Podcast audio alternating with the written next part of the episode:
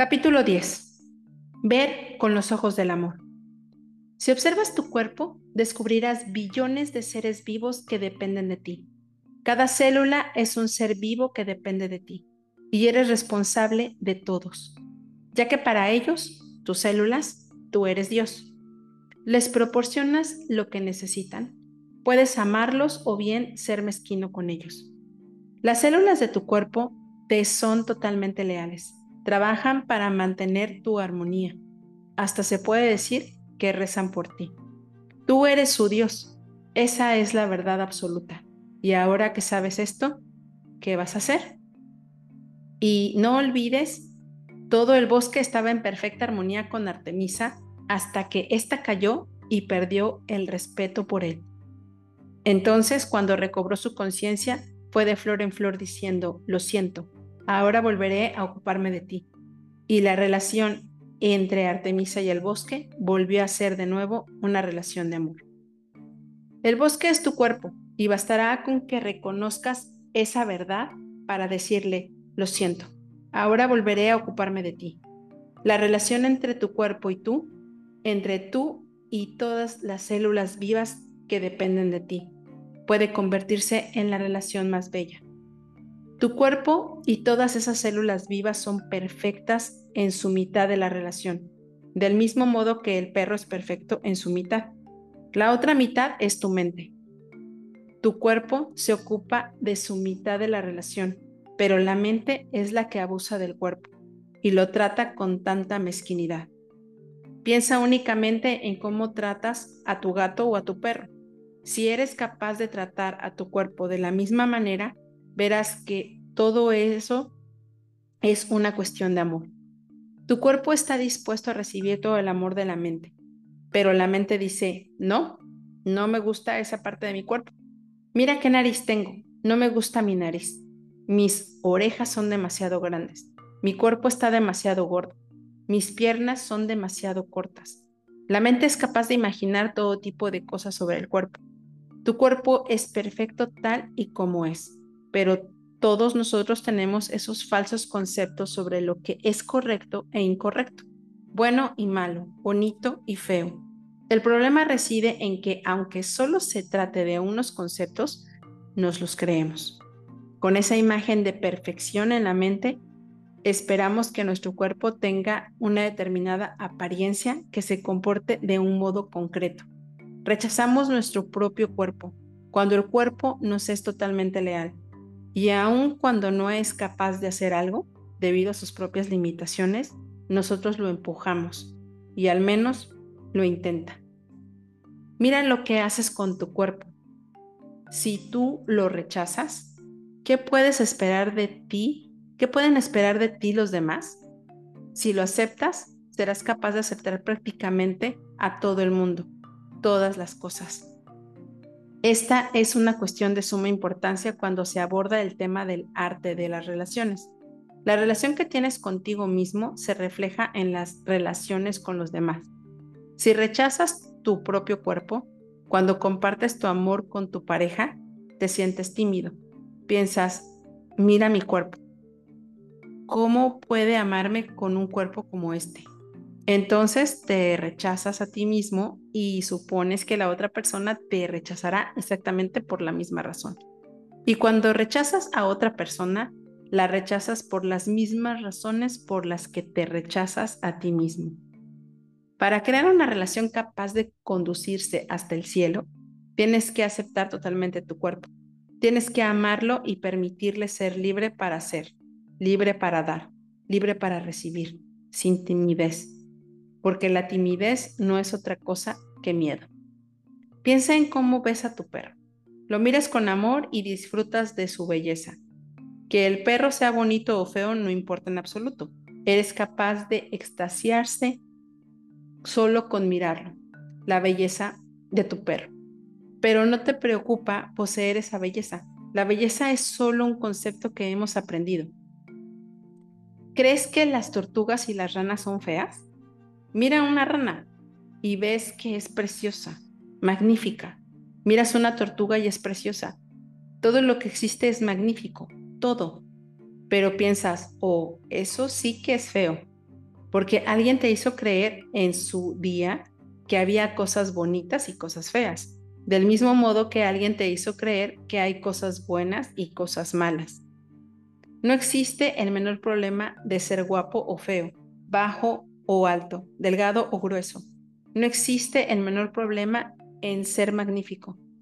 Si al cruzarte con un grupo de gente alguien te dice, oh, eres muy guapo, puedes decirle gracias, lo sé, y seguir tu camino.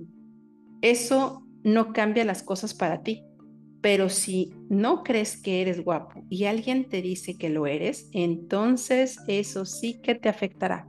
Dirás, ¿de verdad lo soy? Esta opinión te impresionará, claro, y te convertirás en una presa fácil. ¿Crees que necesitas esta opinión porque piensas que no eres guapo? ¿Te acuerdas de la historia de la cocina mágica? Si tienes toda la comida que necesitas y alguien te pide que le dejes controlarte a cambio de comida, le dirás, no, gracias. Si deseas ser guapo, pero no crecerlo y alguien te dice, te diré siempre lo guapo que eres, si me permites controlarte, tú le responderás, oh, sí, por favor, dime que soy guapo y permitirás que eso suceda porque crees que necesitas esa opinión. Lo que verdaderamente importa no son las opiniones que provienen de los demás, sino tus propias opiniones. Eres guapo, independiente de lo que diga la mente. Eso es un hecho. No tienes que hacer nada porque ya tienes toda la belleza que necesitas. Ser guapo no te obliga a nada con nadie. No tienes que hacer nada porque ya tienes toda la belleza. Ser guapo no te obliga a nada. Los demás son libres de ver lo que quieran, mientras tú seas consciente de tu propia belleza y la aceptes. La opinión y los juicios de los demás sobre ti, si eres guapo o no, no te afectarán en absoluto. Quizás creciste creyendo que no eres atractivo y envidias la belleza de otras personas. Entonces, a fin de justificar esa envidia, te dices a ti mismo, no quiero ser guapo. Quizás hasta te asuste serlo. Este miedo puede tener muchos orígenes distintos y no es el mismo para todas las personas, pero a menudo suele ser el miedo a tu propio poder. Las mujeres que son guapas tienen un poder sobre los hombres y no solo sobre los hombres, sino también sobre las mujeres es probable que otras mujeres que no sean tan guapas como tú te envidien porque atraes la atención de los hombres. Si te vistes de una manera especial y los hombres enloquecen al verte, ¿qué dirán sobre ti las mujeres? Oh, es una pelandusta. Acabarás teniendo miedo a todos esos juicios que la gente hace sobre ti. Esto, de nuevo, no son más que falsos conceptos se trata de falsas creencias que abren heridas en el cuerpo emocional. Y después, claro está, tenemos que cubrir esas heridas emocionales con el sistema de negaciones. La envidia también es una creencia que puede ser fácilmente desmontada por la conciencia. Puedes aprender a enfrentarte a la envidia de otras mujeres o de otros hombres, porque la verdad es que la belleza está en todos. La única diferencia entre la belleza de una persona y la belleza de otra estriba en el concepto de belleza que la gente tiene. La belleza no es nada más que un concepto, nada más que una creencia, pero si crees en ese concepto de belleza, basarás todo tu poder en ella. El tiempo pasa y compruebas que envejeces. Según tu punto de vista, tal vez no seas tan bella como eras antes y aparezca una mujer más joven que ahora es la más bella. ¿Cómo creemos, creemos que nuestra belleza es nuestro poder? Pensamos que a fin de conservar ese poder, ha llegado el momento de la cirugía estética. Nuestro propio envejecimiento empieza a herirnos. Oh Dios mío, mi belleza está desapareciendo. ¿Me seguirá amando mi pareja si pierdo mi atractivo? ahora se fijará en mujeres más atractivas que yo. Nos resistimos a envejecer. Creemos que porque una mujer sea vieja ya no es bella. Esta creencia es totalmente errónea. Un recién nacido es bello. también una persona mayor es bella. El problema reside en la emoción que está tras nuestros ojos cuando percibimos qué es bello y qué no lo es. Tenemos todos esos juicios, todos esos programas que limitan nuestra propia felicidad, que nos empujan a rechazarnos a nosotros mismos y a rechazar a otras personas. Eres capaz de ver de qué modo representamos ese drama, de qué modo nos preparamos para fracasar con todas esas creencias. Envejecer es algo bello, del mismo modo que crecer es bello. Crecemos y nos transformamos de niños en adolescentes y después en hombres o en mujeres jóvenes. Es bello. Convertirse en un hombre o una mujer mayor también es bello. En la vida de los seres humanos existen unos años determinados en los que nos reproducimos activamente. Es probable que durante esos años querramos resultar sexualmente atractivos, porque la naturaleza nos hace de esa manera. Desde ese punto de vista, cuando somos mayores ya no tenemos la necesidad de ser sexualmente atractivos, pero eso no significa que no seamos bellos. Eres lo que crees que eres. No hay nada que hacer salvo ser lo que eres. Tienes derecho a sentirte bello y a disfrutar de ese sentimiento. Es posible honrar tu cuerpo y aceptarlo tal como es. No necesitas que te quiera alguien para no necesitas que te quiera alguien para hacerlo. El amor proviene de nuestro interior. Vive en nuestro interior y siempre está ahí, pero con ese muro de niebla no lo sentimos. Solo percibes la belleza que reside fuera de ti cuando sientes la belleza que reside en tu interior.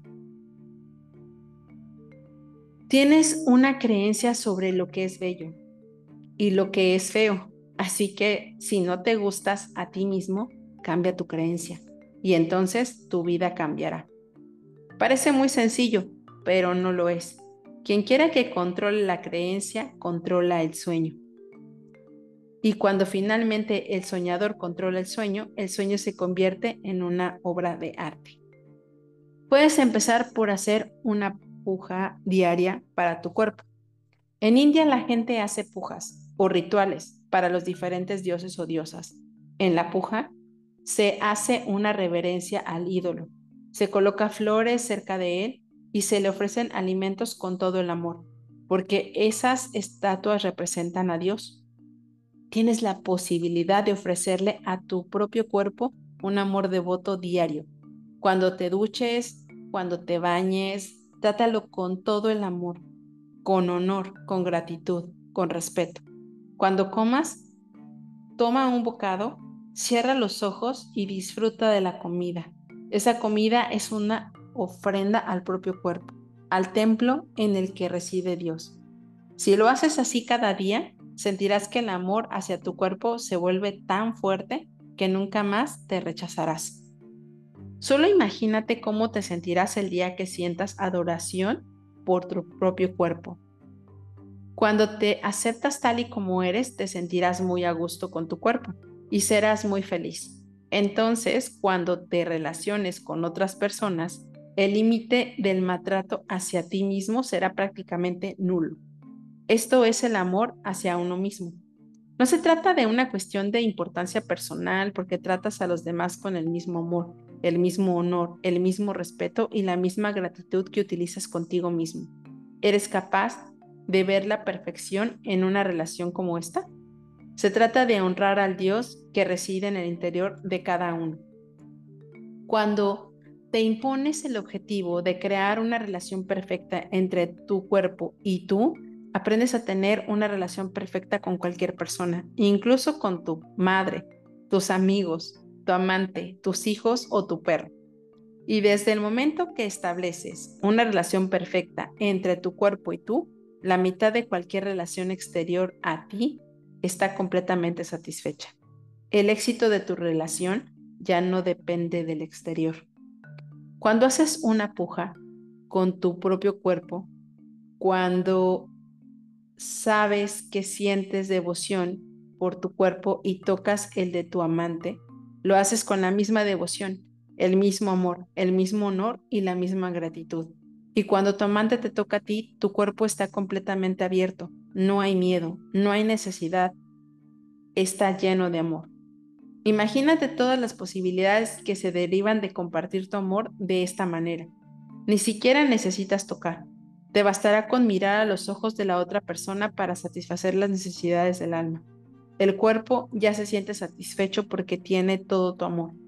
Nunca más estarás solo porque te satisfacerás a ti mismo con tu propio amor. No importa hacia dónde dirijas tu mirada, porque se sentirá colmado de amor. Pero ese amor no provendrá de otros seres humanos. Es posible mirar un árbol y sentir todo el amor que proviene de él. Mirar el cielo y sentir que satisface la necesidad de amor que tiene tu mente. Verás a Dios en todas partes y ya no será únicamente una cuestión teórica. Dios está en todas partes. La vida está en todas partes. Todo está hecho de amor, de vida. Incluso el miedo es un reflejo del amor, pero el miedo existe en la mente y en los seres humanos y controla la mente. Después lo interpretamos todo según lo que tenemos en la mente. Si tenemos miedo, todo lo que percibimos lo analizaremos con miedo. Si estamos enfadados, todo lo que percibimos lo analizaremos con enfado. Nuestras emociones actúan como un filtro a través de, del cual vemos el resto del mundo. Podría decirse que los ojos son una expresión de tus sentimientos. Percibes el sueño externo según los ojos con los que miras. Cuando estás enfadado ves el mundo a través de los ojos del enfado. Si lo miras con los ojos llenos de celos, tus reacciones serán diferentes, porque verás el mundo a través de los celos. Cuando lo haces con ojos llenos de enfado, como ya te he dicho antes, todo te molestará. Si ves el mundo a través de los ojos de la tristeza, llorarás porque llueve, porque hay demasiado ruido, por cualquier cosa. La lluvia es lluvia, no hay nada que interpretar ni que juzgar, pero tú la verás conforme a tu cuerpo emocional como estás triste, mirarás con ojos de tristeza y todo lo que percibas te resultará triste. Pero si miras con los ojos del amor, donde quiera que vayas, solo verás amor. Los árboles están hechos de amor, los animales están hechos con amor, el agua está hecha con amor. Cuando percibes las cosas con los ojos del amor, puedes conectar tu voluntad con la voluntad de otro soñador y entonces el sueño se convierte en un solo sueño. Cuando percibes con amor, te conviertes en uno, con los pájaros, con la naturaleza, con una persona, con todo. Solo así serás capaz de ver con los ojos del águila o experimentar la transformación a cualquier otro tipo de vida. Con tu amor te conectas con el águila y te conviertes en sus alas o en lluvia o en nubes. Ahora bien, para conseguir esto, necesitas eliminar todo el miedo de tu mente y percibir con los ojos del amor. Tienes que desarrollar tu voluntad hasta que hagas tan fuerte que sea capaz de captar la otra voluntad y convertirse en una sola, ya que haciéndolo así tendrás alas para volar. O si eres el viento, serás capaz de ir de aquí para allá. Harás que desaparezcan las nubes y que brille el sol. Este es el poder del amor. Cuando satisfacemos las necesidades de nuestra mente y de nuestro cuerpo, los ojos ven con amor. Vemos a Dios en todas partes. Incluso vemos a Dios detrás del parásito de otras personas. En el interior de cada ser humano se encuentra la tierra prometida que Moisés ofreció a su pueblo. Esta tierra prometida se halla en el reino de la mente humana, pero solo en la mente que es fértil para el amor porque es ahí donde reside Dios. Si observas la mente humana corriente, verás que también es una tierra fértil, pero para el parásito, que hace crecer las semillas de la envidia, del enfado, de los celos y del miedo.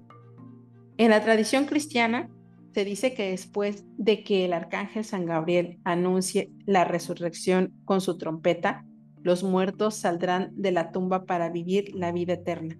Esa tumba es el parásito y la resurrección es el retorno a la vida, porque únicamente estás vivo cuando tus ojos son capaces de ver la vida, que es el amor. Es posible tener una relación que satisfaga tu sueño del cielo. Es posible crear un paraíso, pero tienes que empezar por ti mismo. Empieza por aceptar totalmente tu cuerpo. Persigue afanosamente al parásito y consigue su rendición. Cuando lo hagas, la mente amará al cuerpo y dejará de sabotear al amor. No depende de nadie más que de ti, pero en primer lugar debes aprender a sanar tu cuerpo emocional. Hasta aquí el capítulo 10. Y bueno, pues, ¿qué vas a hacer con toda esta información? Porque yo creo que hoy estamos teniendo esta información que es sumamente importante, porque somos responsables de billones de seres vivos en nuestro cuerpo y ellos están queriendo vivir en armonía con nosotros. Simplemente, como dice Miguel, tienes que perseguir afanosamente al parásito y conseguir que se rinda. Solo así podrás dejar de sabotearte. Vas a aprender a amarte y a sanar tu cuerpo emocional y después todo será más fácil. Hasta aquí este capítulo. Nos oímos en el próximo.